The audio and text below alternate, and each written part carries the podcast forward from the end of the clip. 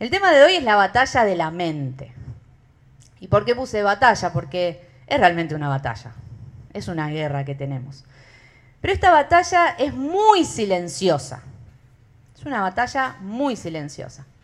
Solemos batallar, como tantas veces se ha predicado, contra espíritus, contra potestades. Solemos batallar contra un otro de carne y hueso. Solemos batallar con nuestras emociones que tenemos que aprender a controlar. Pero la batalla de los pensamientos, la batalla que está en la mente, es muy silenciosa. Y es entre la mente y uno, entre nosotros mismos, con nosotros mismos. Y por eso es, silenciosa, porque es día tras día luchando contra eso. ¿Te des cuenta o no? Y vamos a tocar cuatro puntos importantes. Y yo, como la maestra que me sale de adentro, te voy a ayudar a, que los repitamos y así los tenemos incorporados. Porque muchas veces pasa que cruzamos la puerta y o apagamos el celu de la transmisión y no nos acordamos nada de lo que predicar, mucho menos ¿no? Eh, llevarlo a la práctica. Vamos a tocar cuatro puntos. El primero va a ser la importancia que tienen los pensamientos en nuestra vida. Los pensamientos son tan importantes porque determinan una gran mayoría de nuestras decisiones, de las acciones que tomamos, consciente o inconscientemente. Conscientes cuando nos damos cuenta, inconscientemente cuando no nos damos cuenta, pero igual pasa. Los pensamientos están presentes todo el tiempo de nuestra vida. Todo, todo el tiempo. ¿Y por qué son tan importantes? Porque van a tener beneficios positivos, obviamente beneficios, o van a ser nocivos o sea, negativos para la salud. ¿Por qué digo salud? Salud física, emocional y espiritual. ¿Me siguen hasta acá? ¿Sí? ¿Vamos bien? Entonces son muy importantes los pensamientos. ¿Mm? En Proverbios 23.7 habla justamente de esto. Proverbios 23.7 dice, porque cuál es su pensamiento en su corazón, tal es él. Después dice, come y bebe, te dirá, mas su corazón no está contigo. Acá habla puntualmente del pensamiento. Así como es su pensamiento, así es él. Entonces, la Biblia, a mí me encanta, yo soy muy de la ciencia, no se asuste, uh, me encanta la ciencia, me encantan los descubrimientos, cada vez que, que se descubre algo nuevo, comprueba algo más que la Biblia, la palabra de Dios. Por eso me encanta, porque yo digo, hace miles y miles y miles eh, de años que se viene escribiendo la Biblia y con los avances de la ciencia cada vez más va comprobando cosas re profundas que nosotros solemos leerlas al pasar, en galope, al galope, pero no nos detenemos a ver la profundidad muchas veces. Acá está revelando algo eh, tremendo. Así es como su pensamiento, así es él. El poder de la mente para definir cómo somos y lo que hacemos. Entonces tenemos que empezar a trabajar en esta mente. Por eso el punto número uno es la importancia de los pensamientos. En 1 Tesalonicenses 5.23, 1 Tesalonicenses 5.23 dice, y el mismo Dios de paz os santifique por completo. Dice, y el mismo Dios de paz los santifique espiritualmente. ¿Dice eso? No, dice por completo y todo vuestro ser, otra cosa tremenda que cada vez se está comprobando más, el ser completo, integral, espíritu, alma y cuerpo. La ciencia para tratar de explicar lo que era el cuerpo separó el estudio del cuerpo, después separó el estudio del alma y después el espíritu, bueno, ahí está. Pero se está comprobando cada vez más el poder de la espiritualidad y los efectos que tiene la espiritualidad en el alma y en el cuerpo. Hay estudios nuevos que están hablando y confirmando la espiritualidad. Ayer en, una clase que tenía de lo que estoy estudiando, eh, decían que la espiritualidad es una función biológica, es parte del ser. A veces pensamos la espiritualidad como flotando, no sé, un ánima, uh, y es parte de nuestro cuerpo. De, hecho, hay una parte acá, frontal, del cerebro, no quiero ser tan pesada con esto, pero bueno, me gusta y me sale, Eh, hay una parte acá que cuando empezamos a tener actividad espiritual, ya sea orar, meditar en la palabra, pensar en Dios, se activa. O sea, hay una parte del cerebro específica para la espiritualidad. Vaya si es importante. Pero dice que nos va a perfeccionar, que va a trabajar, que nos va a santificar en todo vuestro ser, espíritu, alma y cuerpo. Para que sea guardado irreprensible para la venida de nuestro Señor. Entonces, qué importante que es. Qué importante que es que trabajemos todo. A veces le tenemos miedo a alguna de estas áreas del ser. Algunas veces tenemos desconocimiento de alguna de nuestras áreas de nuestro ser. Entonces nos duele algo y nos enfocamos en eso que nos duele del cuerpo. Pero no nos preguntamos cómo estamos, porque a lo mejor ese estado anímico o del pensamiento tiene influencia sobre ese dolor.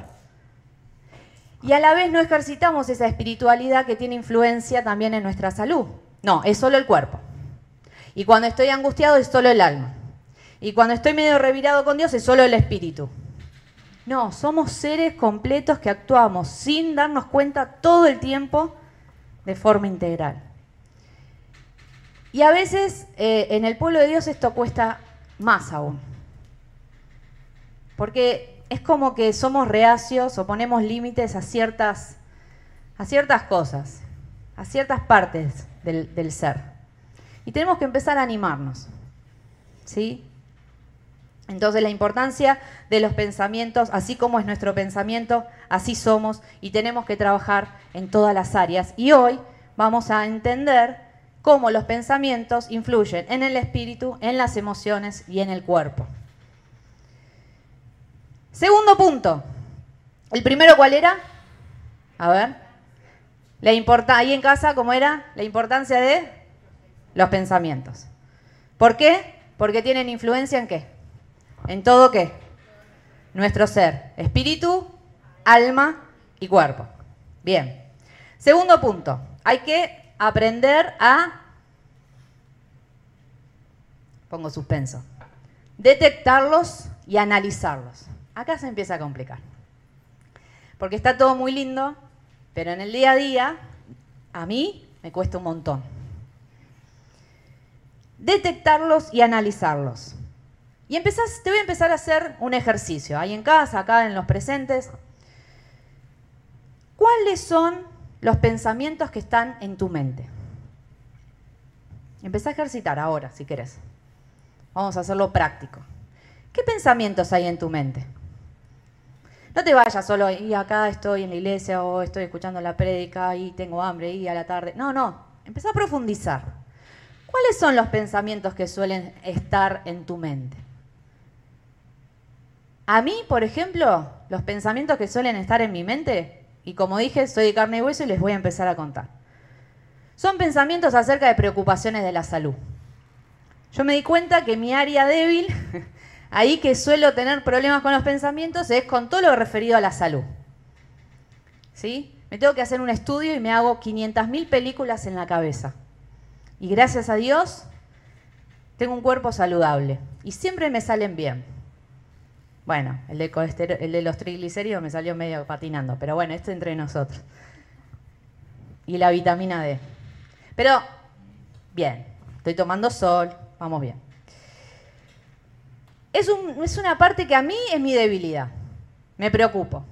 Y me di cuenta por qué analizando con esta prédica es mi debilidad. Porque es un área que no puedo controlar. Charan. Es como que me di cuenta, digo, ¿por qué? El otro día tuve medio un ataque de ansiedad, me puse muy nerviosa, me puse a llorar, cualquiera, lo mío, pero me puse, sí, también me pasa. Y digo, ¿por qué me pongo así? ¿Por qué me pongo así? Y me di cuenta de eso. No sé si Dios me mostró o analizando qué, salió la ficha, de que es el área que menos puedo controlar. Algunos que me conocen saben que soy bastante controlar las variables, de analizar, tin, tin, tin. Para los que no me conocen, soy psicóloga. Eso tiene una cierta influencia también. Soy bastante perfeccionista. Bueno, y si querés sumarle un par de cosas más. Y esos pensamientos, vaya si me empezaron a alterar las emociones. Vaya si me empezó a alterar el cuerpo. Me empezó a doler el estómago. Empecé a ponerme media nerviosa de las manos. Y me di cuenta que era pura y exclusivamente una cuestión mental, porque no estaba sucediendo nada. No había sucedido nada. Pero en mi imaginación sucedieron muchas cosas. Entonces, volvamos a vos. ¿Cuáles son tus pensamientos? ¿En qué soles pensar? Yo puse acá algunas ideas a ver si te ayudo. Pueden ser pensamientos ansiosos, de ansiedad, por lo que va a venir, qué pasará, qué vendrá, cómo resolveré. Acá Xavier cuando hablaba de parte de Dios, digo, claro, Dios sabe nuestros pensamientos y nos habla. Y sabe que muchos de nosotros estamos muy preocupados por muchas situaciones con familias. Y nuestros pensamientos van y van y vuelven y van y van y... Pensamientos ansiosos, pensamientos de miedo. Dios nos habló el otro día de los miedos. Los miedos no son malos. El tema es cuando el miedo se instala cómodo en nuestra mente. Ahí es el problema. El miedo nos ayuda a sobrevivir en este mundo. Menos mal que tenemos miedo porque nos permite analizar, cuidarnos, huir. Pero cuando se instala en la cabeza, ahí es el problema. Pensamientos de temor. ¿Tuvieron pensamientos de temor en este año y medio? Pensamientos de incertidumbre. ¿Tuvieron alguno que otro? Yo ni te cuento. Pensamientos de angustia, pensamientos de tristeza, pensamientos de objetivos por cumplir, cuando la cabeza da vuelta y vuelta sobre cosas que tenemos ganas de cumplir, de concretar sueños. También pueden ser pensamientos de temor al fracaso, pensamientos de frustración, de no voy a poder, y aunque me esfuerce no me va a salir, y aunque lo intente seguro en algo me va a ir mal, y aunque planifique, no, eso a mí no me va a llegar jamás, y el pensamiento va, y va, y va, y va. Pensamientos de abandono, pensamientos de soledad, esto está siendo cada vez más frecuente, eh, eh, los pensamientos en torno a la soledad y al abandono. Pensamientos de enfermedad, ¿Cuántas veces te mediste la temperatura en este año y pico? Yo perdí la cuenta. ¿Cuántos dolores de garganta tuve? A mí me cargan en casa porque nunca en la vida ah, yo tuve gripe ni nada. Este, este año y medio me dolió la garganta, creo que todos los días. Porque mi cabeza era, ¿y si me duele la garganta? Y si, ¿no? Les dije que mi tema de pensamientos iba por el lado de la salud. Entonces somatizaba que da calambre. Pensamiento de enfermedad, pensamientos de baja autoestima pensamientos de desprecio. También pueden ser pensamientos de armonía, pensamientos de amor, pensamientos de bien, pensamientos de paz. No siempre los pensamientos son negativos, ¿eh? También pueden haber pensamientos buenos y esa es la idea. Entonces es importante, con esto que te dice la pregunta, ¿qué pensamientos hay en tu cabeza, en tu mente? Es importante tres cosas. Primero, identificarlos. Identifica esos pensamientos. Identifica es, hace un escaneo en tu cabeza, este pensamiento. Tengo este pensamiento, listo, lo identifiqué. O tengo 15 pensamientos que suelen dar vuelta en mi cabeza, listo, los identifiqué. ¿Qué tengo que hacer después? Conocerlos. ¿De qué se tratan? ¿Con qué tienen que ver estos pensamientos? Tengo que conocerlos. Detenete a conocer lo que hay en tu cabeza. Y el tercer punto para detectarlos es analizarlos. Y acá es donde viene también lo complicado. Entonces, primer punto para este, esta parte, identificarlos. El segundo, conocerlos. Y el tercero, analizarlos. No te asustes, esto es posible, por eso Dios nos está animando a hacerlo hoy. Muchas veces estos pensamientos, ¿por qué es importante analizarlos y conocerlos? Porque tienen que ver los pensamientos con nuestra historia familiar, los pensamientos tienen que ver con muchas veces cosas que nos han dicho en la familia, que nos han declarado, que nos han etiquetado muchas veces. Los pensamientos tienen mucha relación con nuestra imagen de nosotros mismos. ¿Qué imagen tengo de mí mismo? ¿Sí? Y los pensamientos también están alimentados por aquello que nos dicen de afuera, los otros, y por lo que viene de afuera en torno a la información. Televisión, lo que leemos, las redes sociales, porque eso carga nuestra cabeza de información y alimenta los pensamientos. ¿Sí? Entonces, es importante identificar, conocer y analizarlos. qué hay adentro de esta cabecita. Y en primera de Tesalonicenses 5, 21, 22 nos da la herramienta para poder analizarlo.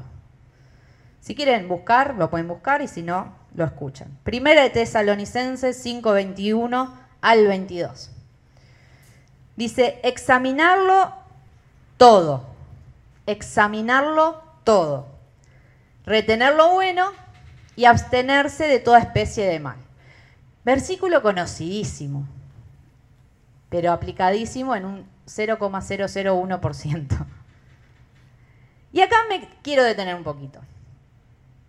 ¿Por qué dice examinarlo todo?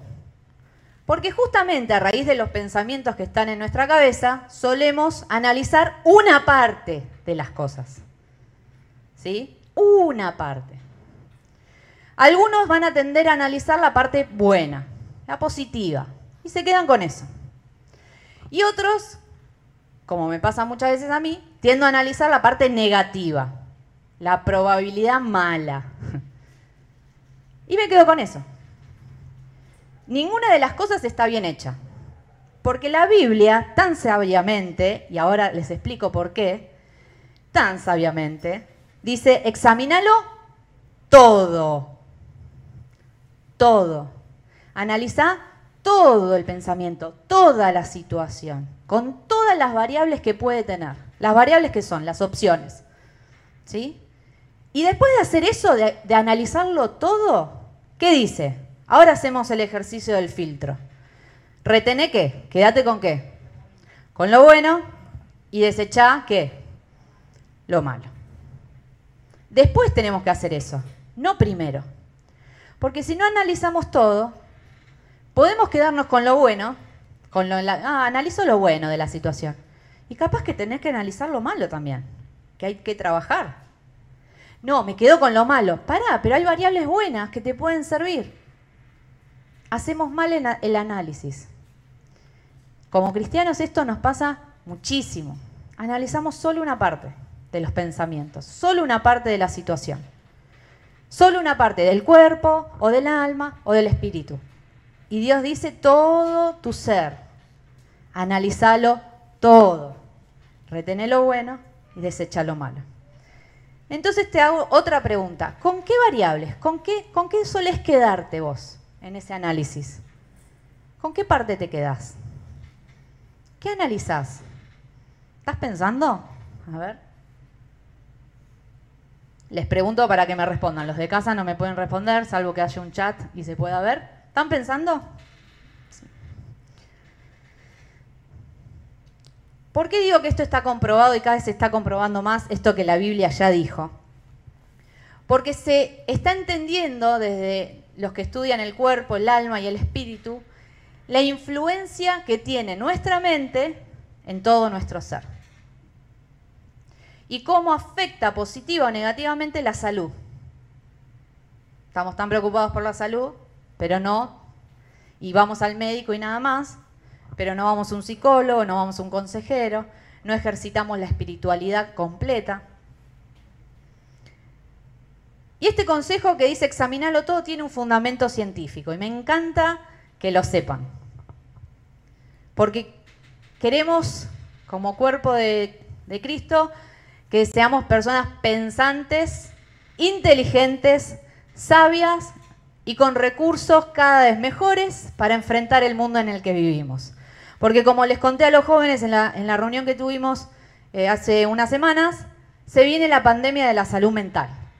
Y esto no es un invento de los psicólogos que quieren hacer negocio. No. Esto está sucediendo, iglesia. Se viene la pandemia de la salud mental, de verdad. Y, yo que trabajo en el área de salud mental, es un peso tremendo porque cada vez las situaciones están siendo más complicadas. Porque entre otras cosas, esta pandemia, lo, que, lo más simple que puede ser el virus, miren lo que le estoy diciendo con toda la gravedad y, cómo está destruyendo vidas. Lo más simple podría ser eso, pero el tema de los pensamientos de abandono, de soledad, los ataques de pánico, la depresión, eh, las enfermedades psicosomáticas. ¿Qué son las enfermedades psicosomáticas? Son esas enfermedades que cuando estamos angustiados o nos pasa algo, el cuerpo enferma. Eh, los intentos de suicidio y los suicidios en sí mismos. Está habiendo una pandemia de salud mental. O sea, y como iglesia tenemos que entender qué es esto y tener herramientas y capacitarnos para dar batalla a lo que se viene. Yo te pregunto, ¿te sentís capacitado para esto? Empezá a leer, empezá a capacitarte, empezá a tomar cursos, empezá a preguntar. ¿Y qué hago con esto? ¿Y qué es un ataque de pánico? ¿Y qué es la depresión? ¿Y qué es que una persona se enferme al punto de casi morir por una angustia? ¿Y qué es la baja autoestima? Eh, la baja autoestima. La baja autoestima te destruye. Los pensamientos eh, que, son negativos te destruyen la salud. ¿Por qué? Porque está comprobado que, así como dice la Biblia, mientras callé mis huesos envejecieron en mi gemir todo el día, que cuando estamos con pensamientos displacenteros, negativos, con emociones displacenteras, de angustia, de ansiedad, de temor, se altera el sistema inmunológico. ¿Qué es el sistema inmunológico? ¿Qué es? Las defensas. Entonces, cuando estás estresado, cuando estás ansioso, cuando estás depresivo, podés ponerte mucho barbijo, alcohol en gel y protegerte con dos metros de distancia, pero tu sistema inmunológico se alteró y tenés muchísimas más posibilidades de enfermarte. ¿Sí? Entonces, miren si es importante la mente. ¿Y por qué la mente? ¿Y por qué esto de analizar? Porque hay cosas que te vas a dar cuenta en este análisis que son reales, que sí puede haber algo negativo, real, palpable. Sí, esto, esto Steffi, no, es mi mente. Esto es real, esto es malo, esto no está bueno, ¿ok? Trabajémoslo, hace algo para solucionarlo, para enfrentarlo, pero la mayoría de lo que está en nuestra cabeza es imaginario, es puramente mental no existe y es muy probable que no suceda. Y la mayoría de las veces estamos invirtiendo tiempo en nuestra cabeza y afecta nuestras emociones y afecta nuestro cuerpo, voy a ser muy repetitiva con esto, porque la mayoría es imaginario, o sea, puramente mental. No va a suceder jamás. Pero vos lo estás padeciendo como si estuviera pasando. O sea, me dolió el estómago, me puse nerviosa, me puse a llorar, empecé a pensar las variables, poco más que... Era porque no me había puesto bien alcohol, no se rían. No había, me había puesto, no me acordaba si me había puesto alcohol después de ir a comprar una coca, agua mineral. Eh, y yo me hice toda la película de, si toqué a mis hijos, ¿y ahora qué va a pasar? Cualquiera, mi marido puede dar fe de que estaba así, pensamientos. Y así podemos ir con un montón de ejemplos. ¿Y por qué esto de pensamiento si es real o si es imaginario? Algo que descubrí hace poco, capaz que algunos ya lo resabían, y qué bueno, que el cerebro, esta máquina que tenemos acá arriba, cada vez que sucede algo, tiene lo que se llama estrés. ¿Sí?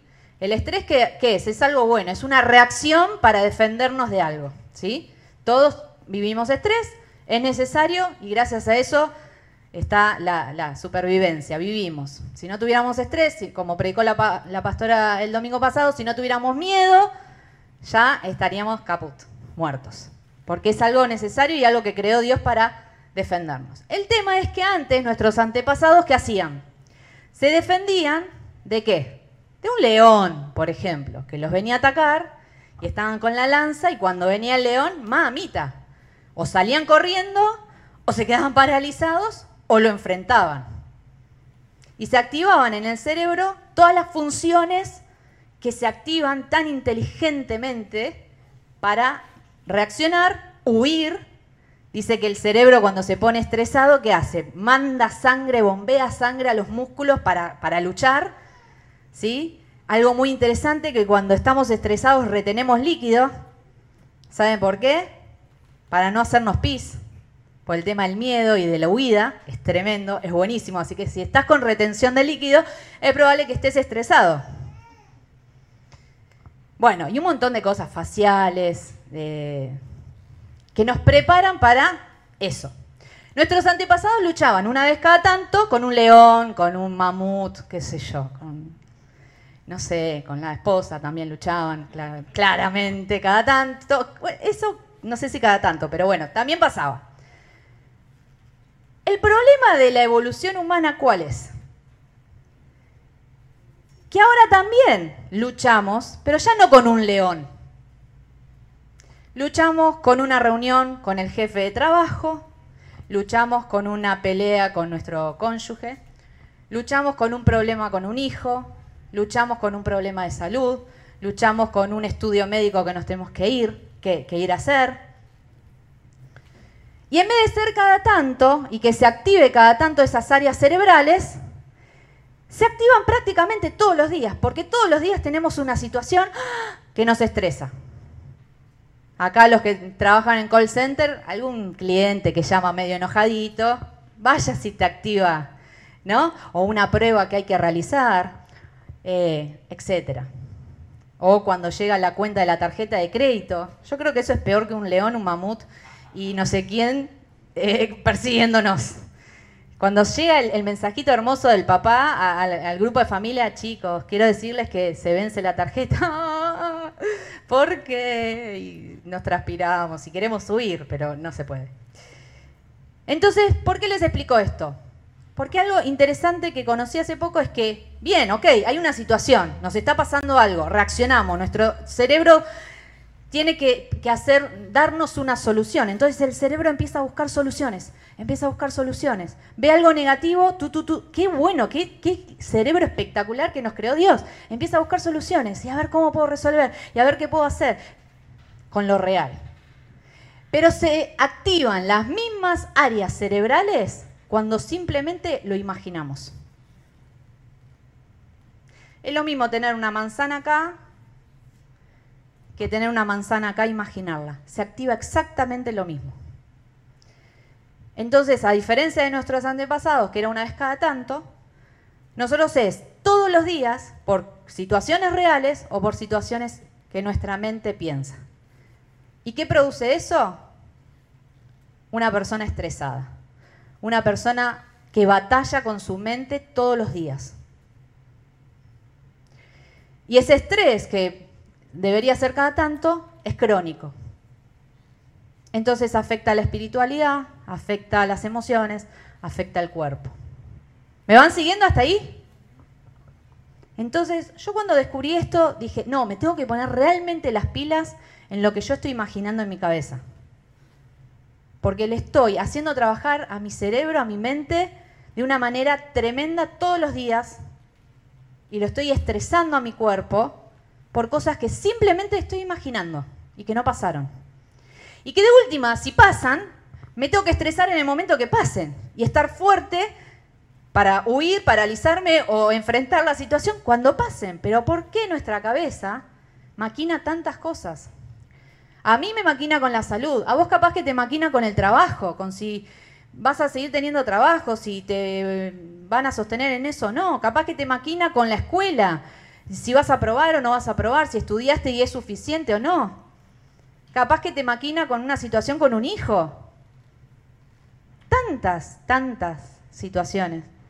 Miedo a perder la familia, miedo al abandono. Y la cabeza trabaja y trabaja y trabaja y trabaja. Y el sistema inmunológico se altera, se altera, se altera. Y la espiritualidad se ve totalmente aplacada. No, pero yo oro. Oro, pero termino de orar y sigo. Tucu, tucu, tucu. Entonces, qué importante que es aprender a qué? A conocerlos, a detectarlos y a analizarlos. Identificar el pensamiento que hay. Pregúntate, ¿qué hay en mi cabeza? ¿Qué hay en mis pensamientos? Conocer de dónde viene. ¿Este pensamiento viene de mi historia familiar? ¿Este pensamiento viene por mi baja autoestima? ¿Este pensamiento viene porque alguien me dijo esto alguna vez? ¿Este pensamiento viene por lo que estoy escuchando en la televisión? Se comprobó que se hizo un estudio y se comprobó que cada cosa que la televisión informaba, la gente somatizaba. Y que con el tema de las vacunas, vieron que toda la vacuna, toda la vida, vacuna, medicación, tuvo efectos secundarios. Parece que solo esta del COVID tiene efectos secundarios. Les quiero dar una noticia. Toda medicación, inclusive el ibuprofeno, tiene efectos secundarios. ¿Sí? Y cuanto más sabemos de los efectos secundarios, más los somatizamos. Ay, me duele el brazo, ¿qué será? Uh. Y cuando te diste las vacunas de bebé, de niño, todo, también te dolía el brazo. Pero ahora parece que como es la del COVID, complot mundial. Y ahora te duele el brazo porque es obvio que te va a doler el brazo, pero somatizamos. Cabeza, actuando. Y se comprobó en este estudio que todos aquellos efectos que marcaban en la televisión, efectos secundarios, eran los que después la gente reportaba en las clínicas o con las consultas médicas. Y habían un montón de otros efectos que también podían pasar, pero como no se pasaban en la tele, la gente no los reportaba. Es buenísimo. ¿Se entiende? Claro. Entonces, la importancia de trabajar en esos pensamientos y aprender a identificarlos. Sean reales, sean imaginarios. El efecto es el mismo. Esto es lo que quiero que quede claro. Y el efecto sobre la salud es tremendo. Espiritual, emocional y mental. El tercer punto, voy a ir más rápido, aprender a dominarlos. Este punto también es muy difícil. Tercer punto, aprender a dominarlos. Dice en 2 de Timoteo 1.7, dice, porque no nos ha dado Dios espíritu de cobardía, sino de lo que predicaban, lo que predicaron el domingo pasado. Porque no nos ha dado Dios espíritu de cobardía, sino de poder, de amor y de dominio propio. No sé ustedes, pero está complicado. Dominio propio. Dominio propio no solo para no ser impulsivos o aprender a controlar las emociones, o dominio propio para no caer en la tentación. También es dominio propio para controlar los pensamientos. Y como te dije al principio, es la batalla más silenciosa y más difícil de luchar, porque es con uno mismo. Aprender a dominar esos pensamientos, aprender a ponerlos en la luz, que salgan de esta parte oscura y salgan a la luz identificalos para aprender a dominarlos. Si estás solo, una de las técnicas que yo muchas veces recomiendo, ponelo en palabras, escribí, escribí esos pensamientos, que, que salgan, de alguna manera que salgan, escribílos. Porque cuando los ves decís, uy, esto. Si no los querés escribir, pregúntate, ¿qué estoy pensando? ¿Qué estoy pensando? ¿Con qué tiene que ver esto que estoy pensando? ¿Es real? ¿Puede pasar? ¿Es imaginario? Analiza todo. Y quédate con lo bueno y lo malo desechalo. Si estás con alguien, trata de hablarlo. A mí me sirve mucho en casa cuando, ya sea Damián o los chicos, me escuchan con esos pensamientos. Ya, me, me conocen, o sea, claramente. Entonces a veces no hace falta que los diga, es como, ¿y qué te pasa? ¿Estás nerviosa? Acá hijo de psicólogo, imagínese un tema, ¿no? Porque uno les enseña herramientas, pero después cuando las aplican con uno, te quieres matar, porque, ah, bueno, entonces, sí, desde el chiquito, la grande, todos saben estas herramientas. ¿Y qué te pasa? ¿Y por qué te duele la panza? ¿En qué estás pensando? Vos estás estresada. Por, a ver, mírame, porque hace poco encima les enseñé el lenguaje corporal. Estaba en medio de una clase, empezaron a escuchar y eh, aprendieron el tema de los gestos, el tipo de sonrisa, cuando te pones así, cuando te pones así. Ay, ¿para qué les enseñé eso? No sé, ahora están usándolo en mi contra, claramente, o en contra del padre. A ver, papá, ¿y cómo estás? Bien, bien. Mm, ¿No estás? A ver. uy, yo dije, Dios, ¿qué les pasa esto? Y le expliqué, ¿no? Este, es buenísimo. Pero aprender a ponerlo en palabras también, a que alguien te escuche. No, pero ¿cómo le voy a contar este pensamiento que es tan turbio? Ponelo en palabras. Porque al ponerlo en palabras, ya empieza a cambiar, ya empezás a trabajar en eso. ¿Mm? Y ahí, al ponerlo en palabras, algo muy importante que sucede es que te, los escuchás. Cuando están en la cabeza, rondan y rondan, pero cuando salen en palabras, los escuchás. Y decís, uff. Y a veces hasta pasa, a mí me pasa mucho en las sesiones, que eh, les repito lo que el paciente me acaba de decir Cuando se lo repito, y no invento, porque para qué inventar. No, pero yo dije eso. Sí. Mm, no, entendiste mal. ¿Por qué? Porque cuando lo escuchan, eso es mío. ¿No? Es tremendo. Y es un buen ejercicio porque ayuda a escuchar eso que está acá en la cabeza todos los días. Es como esa propaganda del, bichito que titi, titi, titi, está así. Y a veces te das cuenta y a veces no. Aprender a dominarlos. Y dice, en 2 de Corintios 10:5 dice, derribando argumentos y toda altivez que se levanta contra el conocimiento de Dios y llevando cautivo todo, todo pensamiento ¿A qué? A la obediencia a Cristo. Esos pensamientos que están en tu cabeza, sean buenos, sean malos, llévalos a Dios y ponelos en obediencia a Dios. ¿Y esto qué es poner en obediencia? Chequealos con la palabra de Dios. Chequealos con la palabra de Dios. ¿Esto tiene que ver con lo que es Dios para mi vida, con lo que Dios quiere para mi vida? ¿Qué me aconseja Dios con respecto a este pensamiento? ¿Qué me dice Dios acerca de esto que ronda tanto tiempo en mi cabeza? Eso es llevarlo a la obediencia a Dios, porque es como muy raro esto de llevar, llevo mis pensamientos, ¿no? Como yo cuando leo quiero entenderlo lógicamente, o sea, dame una cosa práctica, pues está todo bárbaro, pero no entendí nada, qué hago con mis pensamientos, después me voy, empiezo a pensar qué tenía que hacer, detectarlo, analizarlo, me quedo con lo malo, le, le digo a alguien lo que siento, el análisis de la sonrisa, ah, hacemos una mezcolanza. No. Detectarlos, analizarlos, dominarlos, llevándolo a la obediencia a Dios, o sea, a la luz de la palabra. ¿Qué dice la palabra sobre esto?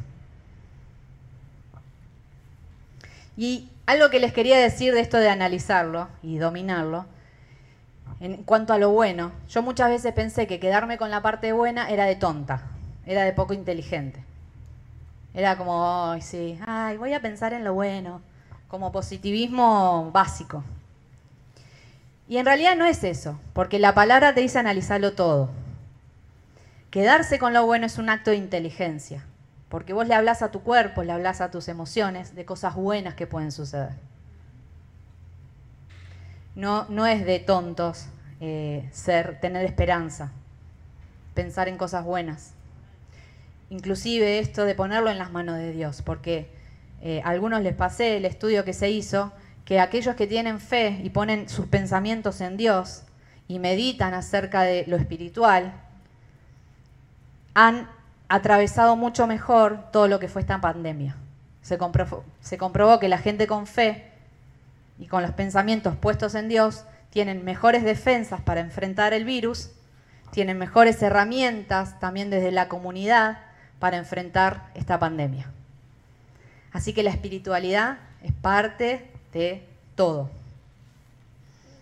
Entonces, ¿cómo los domino? Poniéndolo a la luz de la palabra, quedándome con las cosas buenas. Y algo, un ejercicio que está bueno es, cuando viene un pensamiento negativo, darle batalla con uno positivo. Cuando viene una variable a analizar que es muy mm, turbia, Hablale a ese pensamiento y decirle, sí puede pasar esto, pero también puede pasar esto, esto y esto desde lo bueno. Hablale a ese pensamiento. No, pero esto no lo voy a lograr, porque por la edad, por mis recursos, porque todavía no se da. Ok, esa es una, parte del análisis. Ahora analizar la otra variable. Sí se puede dar, por esto, esto y esto. ¿Sí?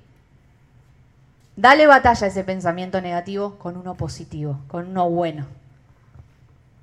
Y no es que sos un iluso, ay, pobre, mira, no es realista. No, estás trabajando profundamente en tu ser. Y el cuarto punto, y con esto terminamos. Necesitamos renovar nuestra mente. Es necesario hacer una renovación, una transformación. Porque siempre va a haber una tendencia a pensar en algo, por nuestra historia, como decíamos, por nuestra imagen de nosotros mismos o por lo que viene afuera. Pero es necesario renovarla, transformarla. En Romanos 12.2 dice, no, no te conformes a este siglo. No te conformes a este siglo. Sino, lo voy a cambiar porque el transformaos es tremendo. No te conformes a este siglo, sino transformate por medio de la renovación de qué? De tu entendimiento. Cabeza. No te conformes a este siglo, sino transformate por medio del entendimiento. La renovación de nuestro entendimiento. Para que comprobes, compruebes cuál es la buena voluntad de Dios, agradable y perfecta. No te amoldes a los pensamientos de este siglo, a las mentiras que nos están queriendo vender. No te amoldes a las nuevas ideologías. No te amoldes a la forma de pensar en cuanto a muchas veces cuestiones de la iglesia. No te adaptes, no te conformes. Dale batalla. Dice, ¿por medio de qué? De nuestra cabeza. Me encanta porque no dice por medio de, eh, no sé, es específico este pasaje. Trabaja la cabeza, cristiano, hermano. Trabaja la cabeza, ocupate de tu cabeza, de tu salud mental. Ocupate de tu salud mental. Los locos no están solo afuera, también hay locos acá.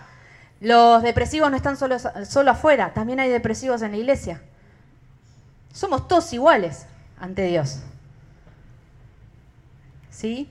Y para ayudar a un otro y darle herramientas a un otro y hablarle de Dios a otro, tienen que ver una persona y un ser sano, centrado emocionalmente y mentalmente, saludable en todas las áreas. ¿Perfecto? No, cerramos todo, nos vemos, chao. No. ¿Y cómo termina esto? Dice, para que compres la voluntad de Dios, que es qué? Agradable y perfecta. Muchas veces mis pensamientos han sido de que Dios tiene planes de calamidad en cuanto a me va a dar cosas que no me gusta hacer, esto que me encantaría para mi casa no me lo va a dar. Eh, ¿Por qué? Si acá dice que Dios tiene, la, la voluntad de Dios para vos es agradable y es perfecta. Hablale a esos pensamientos también. ¿Por qué pensamos que Dios siempre nos va a dar todo pruebas tremendas para cada vez hacernos crecer más? Yo no creo en eso, perdón. Yo no creo que Dios todo el tiempo te pone a prueba. Dios quiere que disfrutes, que tengas una... Te dio ya todas las herramientas en la Biblia para hacerlo. Y desde ahí podemos crecer saludablemente. ¿Por qué tenemos que estar de prueba en prueba? Ese no es Dios. Si estás de prueba en prueba, no es Dios que te quiere sacar cada vez mejor. No, nos comimos un verso ahí. Porque Dios, si no, no nos hubiera dado tantas herramientas en la Biblia de cómo trabajar el ser integral, espíritu, alma y cuerpo. Tenemos que vivir una vida plena, saludable. Es buena la voluntad de Dios para nosotros. Y algo que tenemos que aprender también para darle batalla a la mente, en esto de la renovación de nuestro entendimiento, ¿qué es? Aprender a cultivar a sembrar, cosechar, cultivar pensamientos buenos, saludables. Si arrancamos ya los pensamientos negativos y nos damos cuenta que no hay ningún pensamiento lindo, agradable, empezá a cultivar. Y mm, esto lo hizo Jesús. Jesús qué hacía? Jesús, con toda su obra y con todo lo que hacía, él después qué hacía? Se iba al monte, al monte de los olivos se apartaba, se iba a un lugar lindo. Yo siempre digo, qué lindo, un monte, la vista, contacto con la naturaleza. Y se iba ahí, se apartaba, se relajaba, meditaba, seguramente respiraba profundo. ¿Sí? Y ponía esos pensamientos, sus emociones, su cuerpo, también para ser renovados en la presencia de Dios. Jesús lo hacía. Jesús se, se conectaba también con, la naturaleza. Estamos tan encerrados, tan urbanizados, que perdimos también el contacto con la naturaleza. Y parece que el contacto con la naturaleza es... y ahora nos ponemos la vinchita. No, no. Piensen en aquellos que han viajado a algún lugar lindo. ¿Qué es lo primero que hacemos? Respirar profundo y inevitablemente nos ponemos a reflexionar de la vida. ¿Por qué será? Cuando vemos la playa, o un parque, o el río. Yo siempre busco el agua. Siempre a Damián le digo, vamos a un lugar con agua. Siempre dicho con eso. porque eso te ayuda a renovar la cabeza, a despejarte, a bajar un cambio. ¿Lo estás haciendo? ¿O la vida te lleva por delante? Jesús lo hacía. Jesús es el ejemplo a seguir. Y también, ¿qué hacía? Se juntaba con sus amigos, se juntaba con sus íntimos, comía cosas ricas, iba a fiestas. ¿A qué voy con esto? También tenía una vida social que lo ayudaba a descomprimir, porque era un ser humano también. Y eso también ayuda, además de poner los pensamientos, uno a analizarlos, uno ponerlo a la luz de la palabra, también ayudar a renovar la cabeza desde lo saludable. ¿Sí? Y para terminar, en Isaías 55 dice, porque mis pensamientos no son tus pensamientos, ni tus caminos mis caminos, dice Jehová. Como son más altos los cielos y la tierra que la tierra, así son mis caminos más altos que tus caminos y mis pensamientos más que tus pensamientos. Dios tiene pensamientos mejores, más altos, más perfectos, más agradables. Tiene planes mejores de lo mejor que nosotros nos podríamos imaginar en nuestra cabeza. Entonces cuando viene la ansiedad que no te deja dormir, ese pensamiento que te da vuelta a la noche y te despierta, o te cierra el estómago, o te genera dolor de panza, o te paraliza las piernas, o te da dolor de cabeza, háblale a esos pensamientos y decirle, mi Dios tiene pensamientos mejores para mí, más altos para mí mejores resoluciones y me pongo en manos de Dios para que Él también me ayude a renovar mi cabeza y a mostrarme esos pensamientos. Porque Dios quiere revelar esos pensamientos. No, acá no es sobrador. Yo, mis pensamientos son mejores que los tuyos. No, no es esa la actitud. La actitud de Dios es mostrarnos que tiene pensamientos más altos, más buenos para vos. Y vos tenés que pedirle a Dios, dame esos pensamientos, dame esa forma de pensar, dame esa forma de ver las cosas, dame esa, esa óptica, esa mirada que vos tenés del mundo. Y las cosas empiezan a cambiar. A veces el mundo no cambia, pero si nosotros cambiamos nuestra óptica, nuestros lentes, cómo miramos el mundo, el mundo cambia. Si cambiamos nosotros las cosas a nuestro alrededor, el ambiente de nuestro alrededor cambia. Entonces, ¿qué, qué batalla que tenemos? Ponete de pie los que están acá en casa, concéntrate eh, en lo que estás viendo.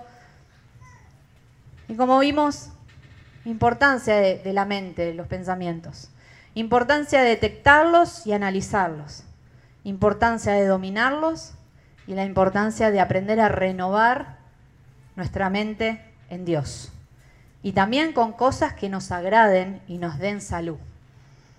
Porque es un tiempo donde primero como iglesia tenemos que estar preparados en lo individual, en lo comunitario, para salir a dar batalla y a dar herramientas a un mundo que gime a un mundo que duele, a un mundo que se está descontrolando mentalmente y que está con muchas situaciones.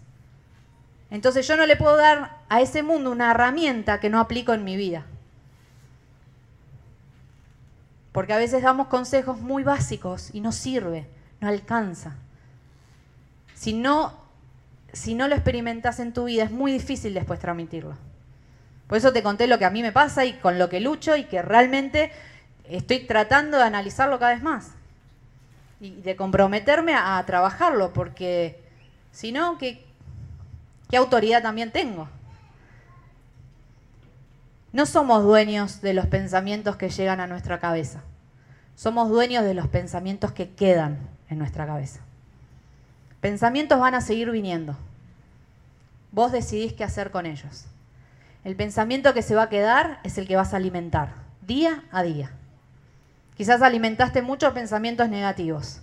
Es tiempo de dejar de darle de comer a esos pensamientos y empezar a darle de comer a los pensamientos buenos. Los pensamientos que vienen de parte de Dios. Pensamientos de bien y no de mal para darte el fin que esperás. Pensamientos más altos para traer salud. Vamos a orar. Señor, gracias por este, por este tema que nos traes hoy. Es un tema tan profundo, tan difícil, tan del día a día que tenemos que batallar. Señor, vos conocés mejor que nosotros mismos los pensamientos que tenemos en nuestra cabeza, cómo influyen en, nuestras emociones, cómo nos alteran tantas veces, cómo nos paralizan tantas veces, cómo nos angustian. Pero Señor, en este tiempo queremos que nos ayudes a detectarlos primeramente, a que salgan a la luz, como dice tu palabra, que el Espíritu Santo saca a la luz aquello que tiene que ser trabajado. Saca la luz, Señor, ayúdanos a, a conectarnos con eso que pensamos, con esta mente que tenemos. ¿Qué está pasando, Señor? Que tu Espíritu Santo nos empiece a hablar y a decir, este es el pensamiento que te, que te carcome día y noche, este es el pensamiento que te paraliza, este es el pensamiento que, que te está angustiando, este pensamiento te está enfermando. Espíritu Santo, hablanos, decile, Espíritu Santo, háblame de mis pensamientos, saca a luz lo que está escondido, lo que está reprimido. Señor, saca a luz aquello que, que hay en mi mente, que me enferma. Señor, Saca la luz. En el nombre de Jesús te lo pedimos. Ayúdanos a analizarlos, a ver si tiene que ver con nuestra historia o con qué. Y ayúdanos a retener lo bueno, a alimentar, a cultivar lo bueno, los pensamientos buenos, saludables, para que nuestro cuerpo también esté fuerte, sano, en el nombre de Jesús. Y que cuando venga el enemigo no nos agarre con un pensamiento gordo, fortalecido, negativo sino que podamos tener herramientas buenas desde nuestra cabeza para darle batalla también al, enemigo. Es un tiempo difícil, Padre, es un tiempo que se vienen cosas más complicadas aún y más profundas. Y queremos trabajar en eso. Renová nuestra mente, ayúdanos, ayúdanos en esto. Ayúdanos también a salir de la rutina y a poder disfrutar de la vida, a poder tomar sol, a dejar las excusas de lado, a comer algo rico que también nos haga bien, parecen pavadas, pero Jesús lo hacía y yo quiero seguir a Jesús. Yo quiero ese ejemplo. Y si me tengo que apartar y ir a un parque, y si me tengo que apartar y ir a una montaña, o si me tengo que apartar al patio de mi casa para conectarme contigo, sácame de mi lugar de confort de mi lugar de seguridad y sacame, Señor, a ese lugar apartado para conectarme también con vos. Señor, gracias por esta palabra. Dejamos esto en tus manos también para que tú nos guíes y tú nos sigas hablando en este tiempo. En el nombre de Jesús te lo pedimos. Amén.